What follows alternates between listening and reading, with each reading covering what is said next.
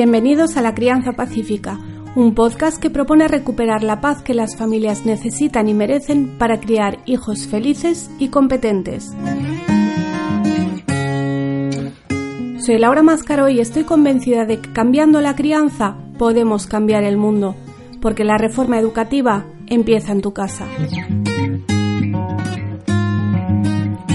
Este podcast es posible gracias a las personas que apoyan mi labor a través de la plataforma Patreon. Únete en patreon.com barra Laura Mascaró y sigue La Crianza Pacífica todos los domingos en iVoox, iTunes, Facebook y YouTube. Bienvenidos al episodio número 46 de La Crianza Pacífica. Todavía no sé cómo voy a titular este episodio, pero Sí sé que es un tema controvertido y por eso te pido hoy especialmente que escuches con la mente abierta y que te tomes el tiempo de reflexionar antes de comentar. El podcast de esta semana está patrocinado por Alternativa Holística. Son especialistas en acompañamiento personal con técnicas novedosas y muy eficaces te ayudan a cambiar tus creencias y programaciones subconscientes, a crear nuevas rutas neuronales que te permitan actuar de manera distinta para tener resultados distintos, a reprogramar tu mente y todo tu sistema para conseguir tus objetivos en cualquier ámbito de tu vida. ¿Hay algo que te gustaría cambiar o mejorar? Sincroniza tu mente, tus emociones, tu cuerpo y disfruta cambiando. Conócelos en alternativaholística.es.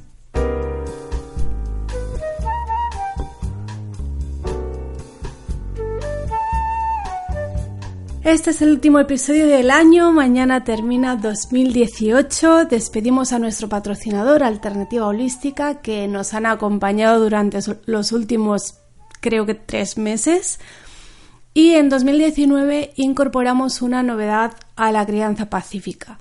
A partir de la segunda semana de enero habrá dos episodios extra cada semana en los que comentaré algún tema de actualidad relacionado con la crianza, la educación y la familia, los temas habituales aquí.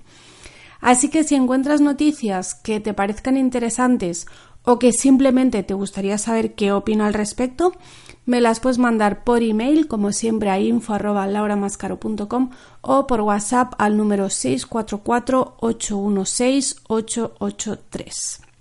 Y antes de continuar, como siempre, te quiero pedir que pauses el podcast y saques un pantallazo y lo pongas en las redes sociales. Si lo pones en Instagram, me puedes citar con el handle laurecas78 para que yo vea cuándo y dónde y cómo escucháis el podcast, que siempre me hace mucha ilusión verlo.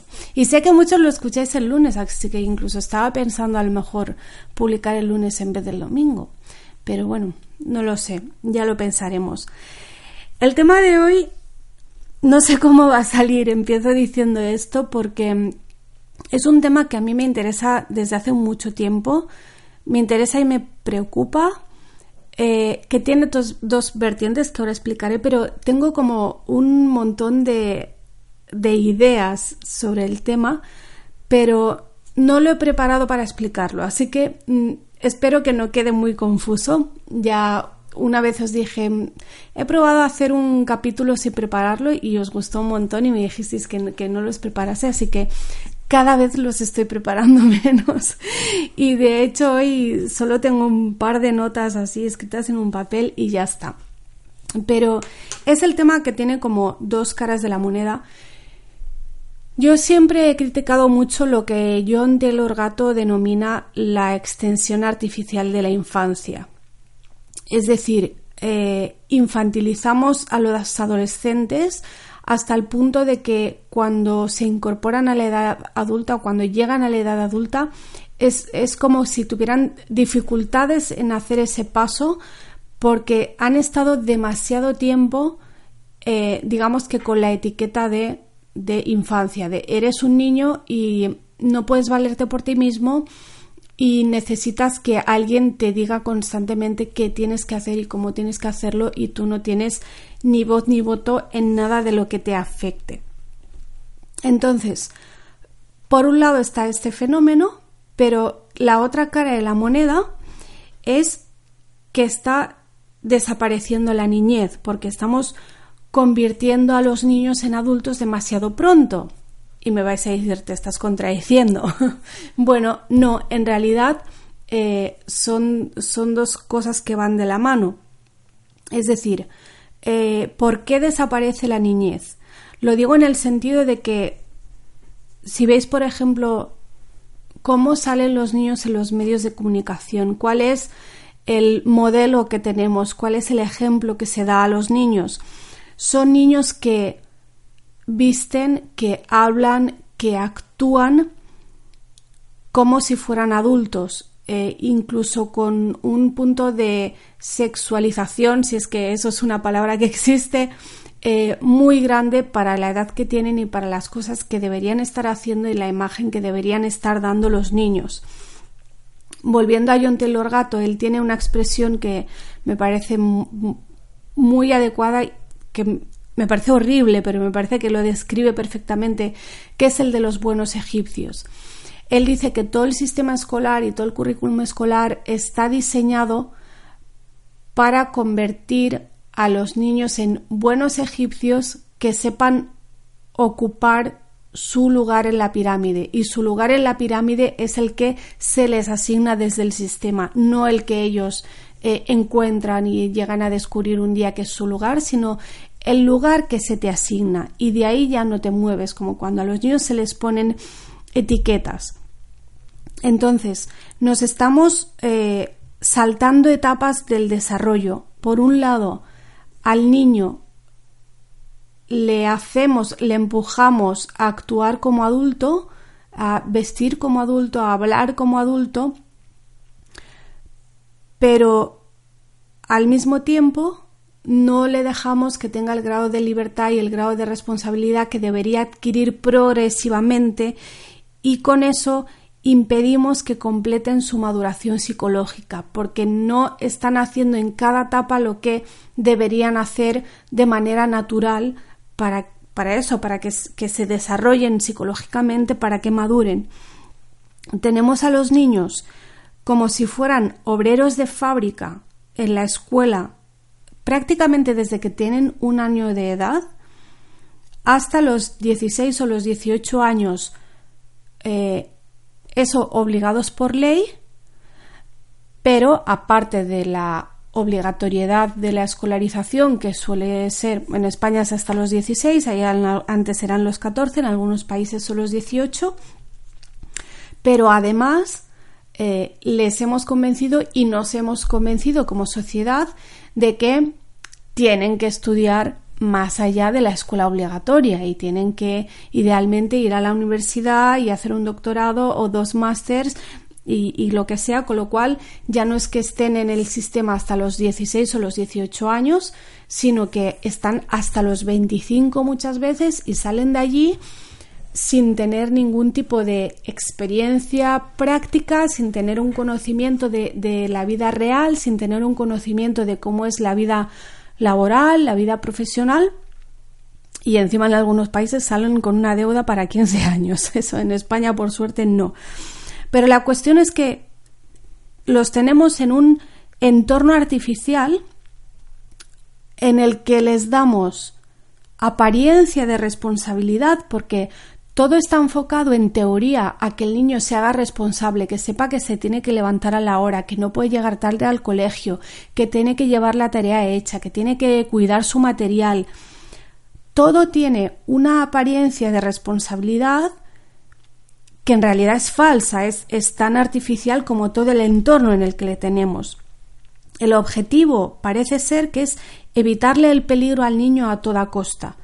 Em, hay, un, hay una web que me gusta mucho que, que se llama Free Range Kids, que es de una madre que se hizo muy famosa porque explicó, eh, ella tenía una columna en un periódico en Nueva York y ella explicó una vez que había dejado que su hijo cogiera el autobús solo para ir al colegio en Nueva York. Y eso hubo gente que le pareció que era horrible. El niño, no sé, creo que tenía ocho años en aquel momento o algo así y bueno, la gente la tachó de mala madre, de irresponsable. Y, ahora tiene toda una página web dedicada a, difundir la idea y a recopilar anécdotas de que los niños em, no tienen tiempo no supervisado, no hacen actividades no supervisadas prácticamente nunca, porque los llevamos al colegio en coche hasta la puerta, porque en el colegio obviamente están supervisados, pero es que cuando salen también están todo el tiempo supervisados. Entonces, este exceso de, protección es muy negativa para el desarrollo del niño, para que él eh, se enfrente también a algunas dificultades y se sepa buscar la vida solo y que, aprenda a desenvolverse también en, situaciones a lo mejor complicadas o que no podía haber previsto. Em, entonces, se da esta paradoja de que los sobreprotegemos, eh, extendemos artificialmente la infancia, pero a la vez los convertimos en pequeños adultos, ¿no? Como adultos en miniatura. Para algunas cosas sí y para otras cosas no. Pero es algo que es completamente eh, artificial. Y esto eh, yo lo enlazo después con esos adultos infantilizados, que es lógico que estén infantilizados, es que se han saltado una etapa fundamental del desarrollo y en algún momento lo tienes que hacer. Entonces, si a ti te llevan de la mano todo el tiempo hasta que tienes 16, 18, 20 años, cuando te sueltan, tú no eres capaz de valerte por ti mismo. Hay un psicólogo estadounidense, Dan Kiley, que escribió un libro titulado El síndrome de Peter Pan y explica esto precisamente. Bueno, la expresión ya, ya se ha hecho muy conocida mucho más que, que la propia obra, pero se trata de, adultos que, por un lado, son egocéntricos y narcisistas, pero además son pues eh, gente que eh, tiene baja tolerancia a la frustración, que es irresponsable y que por supuesto y por eso mismo es vulnerable y manipulable que a lo mejor es que este era el objetivo realmente de todo este proceso que empieza desde la infancia. Yo no me quiero poner conspiranoica, pero es que a veces lo pienso y digo, ostras, es que parece que todo cuadra mucho, que el sistema al final funciona a la perfección si es que este es uno de los objetivos. Entonces, ¿por qué quería hablar yo de esto? Pues quería hablar porque en las asesorías que yo hago con familias, que empecé si alguien es nuevo aquí y no me conoce, yo empecé asesorando a familias que educaban o querían educar a sus hijos en casa sin escuela. Pero he terminado trabajando más con familias que sí escolarizan, que tienen alguna dificultad con el sistema escolar, que no van a desescolarizar, pero que necesitan encontrar otro enfoque, eh, otro punto de vista de la educación para solventar esos problemas que el sistema eh, no parece dispuesto a solventar. Entonces, em, este último año he trabajado con varias eh, familias que tienen hijos adolescentes, que para mí ha sido una novedad, pero también me ha pillado en una época de mi vida en que yo también tengo un adolescente en casa, entonces podía entender perfectamente por lo que estaban pasando, pero sí veía esa diferencia entre los adolescentes educados en casa que más o menos están entre comillas, en el mundo real, que no están eh, encerrados en el sistema escolar desde que tienen dos años o tres años o seis años, pero que es un montón de tiempo, son muchas horas al día, muchos días a la semana, muchos meses al año y muchos años en su vida, en los que están metidos dentro de la escuela prácticamente sin contacto con, con lo que curiosamente llamamos la vida real. Entonces, que la gente que está en el sistema escolar te hable por contraposición de la vida real, ya te da a entender que la escuela no es el mundo real, es un entorno artificial. Entonces, me encuentro con estos chavales que no saben manejarse fuera del sistema, no saben manejarse cuando no hay alguien que les guíe o más bien que les dirige o que les acompaña, pero sobre todo que les dirige, son chavales que no saben qué hacer con su tiempo, que no se saben eh, desenvolver fuera de ese entorno protegido. Em, y son chavales que por eso mismo suelen tener una autoestima bastante baja. Entonces recuerdo una madre concretamente que me decía, me pedía consejos sobre qué tipo de actividades creía que, que podía hacer su hijo para que le ayudara un poco a centrarse, digamos, y para mejorar su autoestima. Entonces, ella seguía en, y era un chico de 15 años ya, o sea, ningún niño pequeño. Ella seguía en la dinámica de estoy buscando actividades extraescolares para mi hijo. Pues una academia, no sé si música, deporte, idiomas, no sé exactamente el qué, pero le tengo que apuntar a algo, me decía. Y, yo le dije, no, o sea, es que yo lo veía tan claro y me daba a la vez tanta tristeza ver que la mayoría de la gente no lo ve así de claro.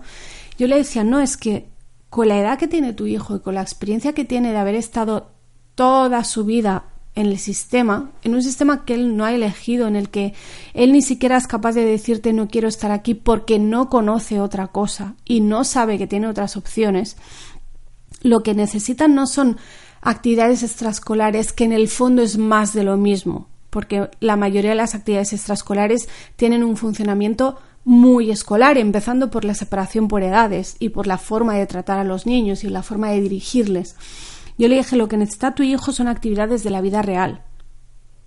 Y me frustra mucho y me parece muy injusto y muy peligroso que no se permita a los adolescentes trabajar.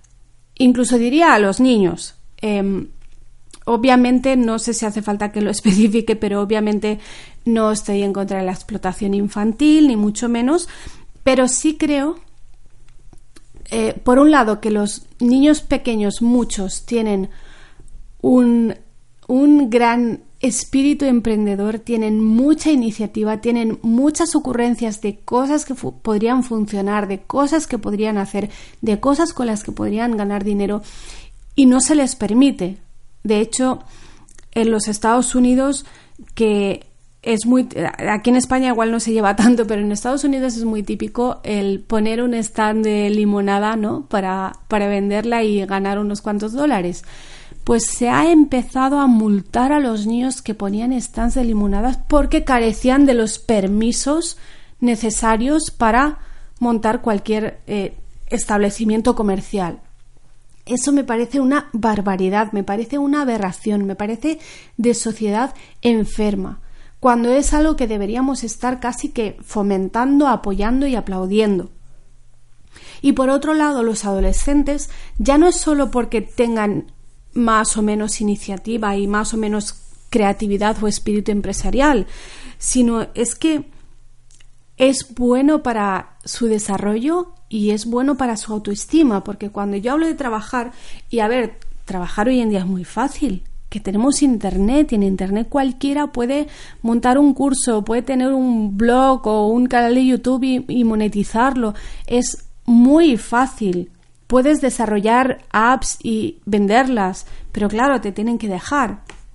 Entonces, cuando yo hablo de trabajar, no me refiero solo al hecho de trabajar para ganar dinero. El, el objetivo del dinero casi que es lo de menos aunque es cierto que a los niños les suele llamar mucho la atención, pero trabajar es también para desarrollar tus aptitudes. O sea, yo cuando me preguntan qué es la educación, siempre digo, la educación es el perfeccionamiento de las aptitudes eh, intelectuales, eh, físicas, emocionales e incluso añadiría espirituales. Entonces, eso en algún momento es lo que te aporta el trabajo también.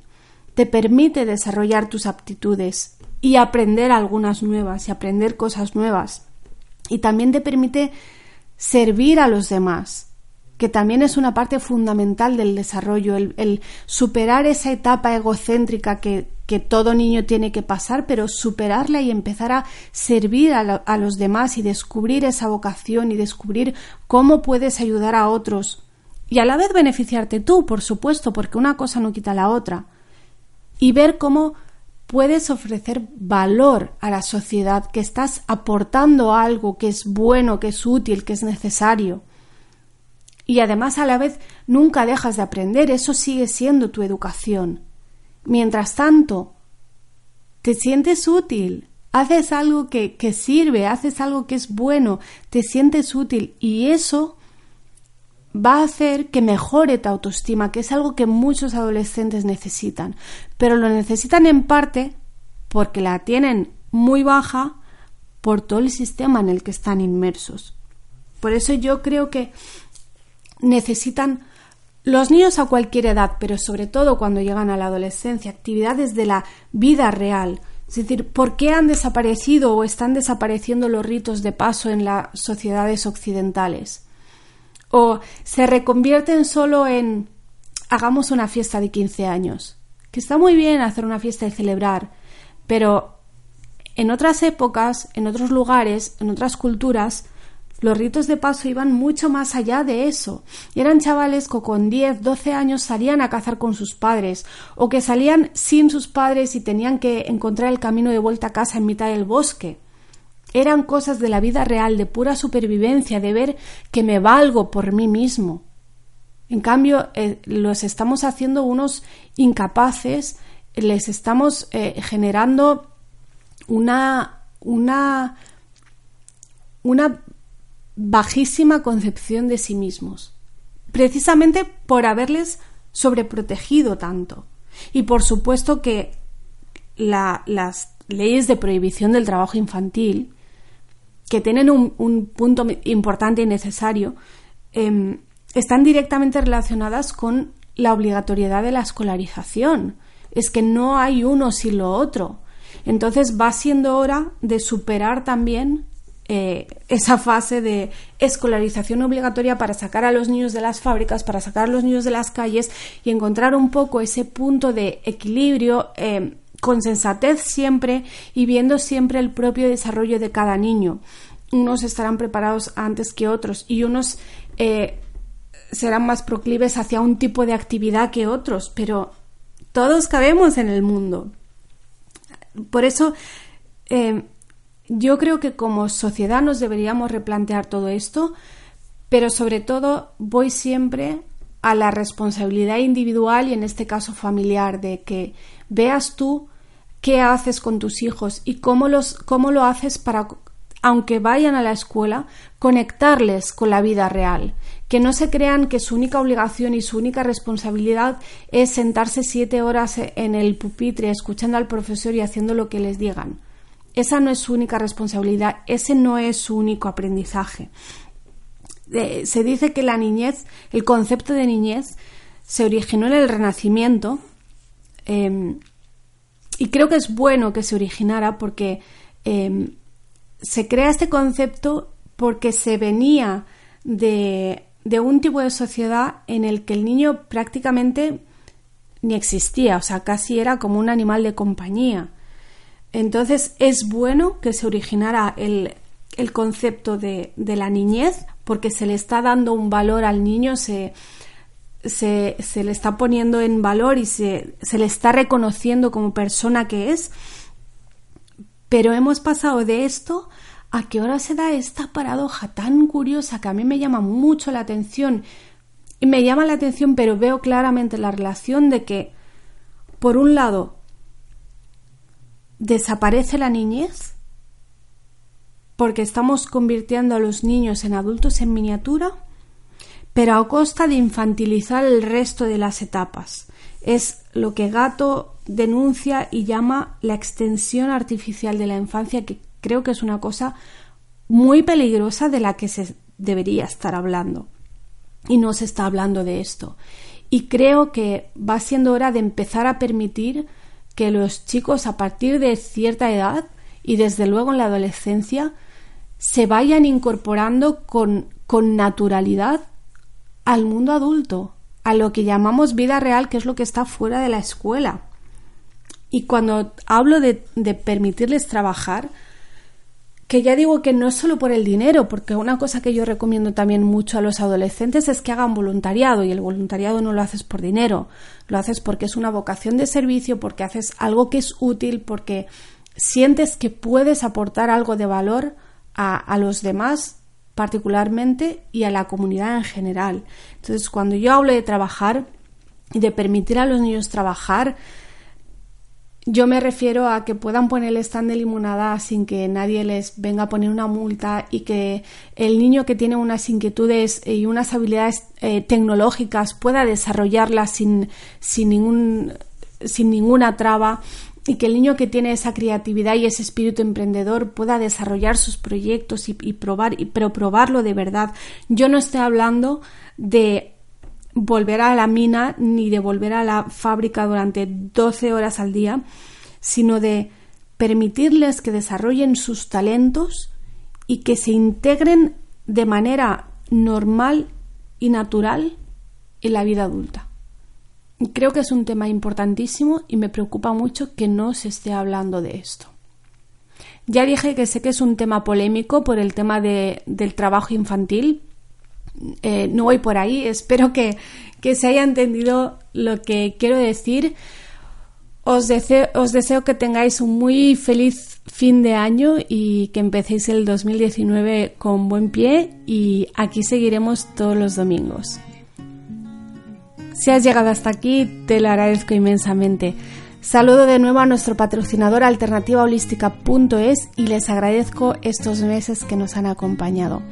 Si estás en Instagram, puedes seguirme en laurecas78, donde hago normalmente encuestas para preparar los próximos episodios y respondo a vuestras preguntas sobre crianza o sobre cualquier otro tema que os apetezca. Recuerda que para que este programa sea posible, puedes colaborar en iVoox y en Patreon y que puedes seguirnos todos los domingos en iVoox, iTunes y YouTube. Que tengas una bella y pacífica semana.